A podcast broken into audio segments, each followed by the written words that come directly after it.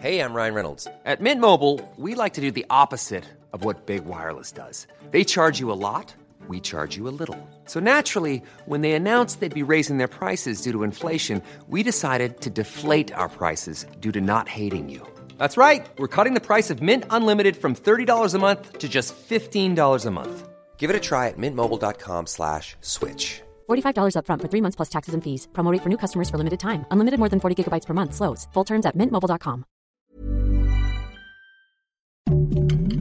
Heraldo Podcast, un lugar para tus oídos. Noticias del Heraldo de México.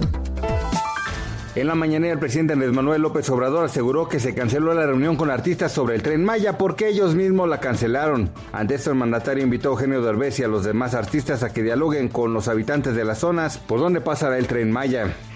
En la mañanera el presidente respondió a la polémica declaración del expresidente de Estados Unidos Donald Trump, quien aseguró que el mandatario mexicano le cae bien pese a que es socialista. A esta declaración López Obrador aseguró que a él le cae bien Trump, pese a que es capitalista, y que su relación como presidente fue muy buena.